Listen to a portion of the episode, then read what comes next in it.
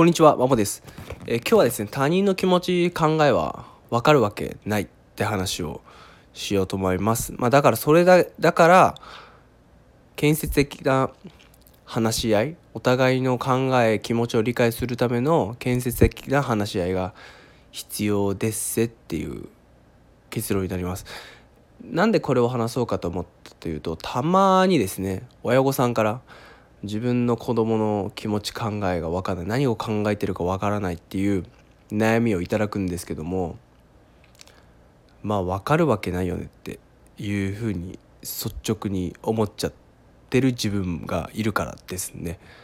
まあ人の気持ち、まあ、親子供といえど他人なのでそりゃ分からんだろうっていうふうに思います。で有名なあの日本のユング派心理学の第一人者であって、まあ、有名な臨床心理学者でもう亡くなったんです河合隼さんっていう方もまあそう言ってます。人の気持ちなんぞわからないと。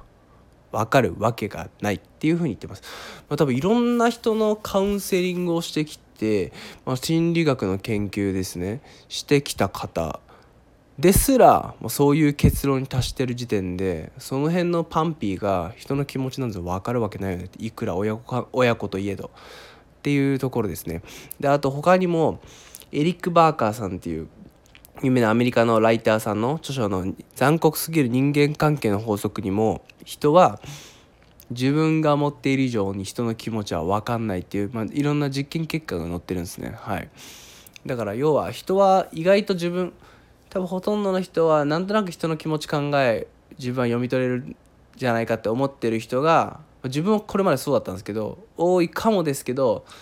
実際全然分かってませんよっていう話です。だから人の気持ち考えが分かんないっていう悩みを持つことがそもそもないんじゃないかと。親親子といえど。はい。だから建設的に話し合いましょう。知りたいのであれば相手の気持ち考えを知りたいという好奇心を持った上でかつマイナス的な感情にならないような建設的な会話をする。それでお互いを完全ではないものの理解していくっていうアプローチが大切なんじゃないかなっていうふうに考えます。はい、だから気持ち考えが分かんないって悩むぐらいなら話し合いましょう。っていうことです。まあこれ昨日その親御さんのこれまで聞いた悩みとたまたその昨日とある書店で河合隼さんの、えー、本新潮文庫の「心の処方箋」っていう本を読んで書いてあったんでそれがリンクして今日発発信をしてます。はい自分も恥ずかしながら自分結構人の気持ち考えを読み取るの得意じゃないかっていうふうに得意かもみたいなふうに思ってた時期もあったんですけどそう確実にうぬぼれだなっていうふうに、まあ、河合隼さんのお話だったり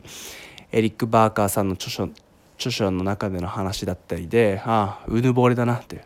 思い込みだなっていうふうに反省したこともありました。はい、最後は余談でしたが以上です。えー、人の気持ちは考えたとえ親と親子といえばわからない。だから建設的にお互いの気持ち考えを知りたいという好奇心を持った上で建設的な話し合いをしていきましょうっていう話でした。ありがとうございました。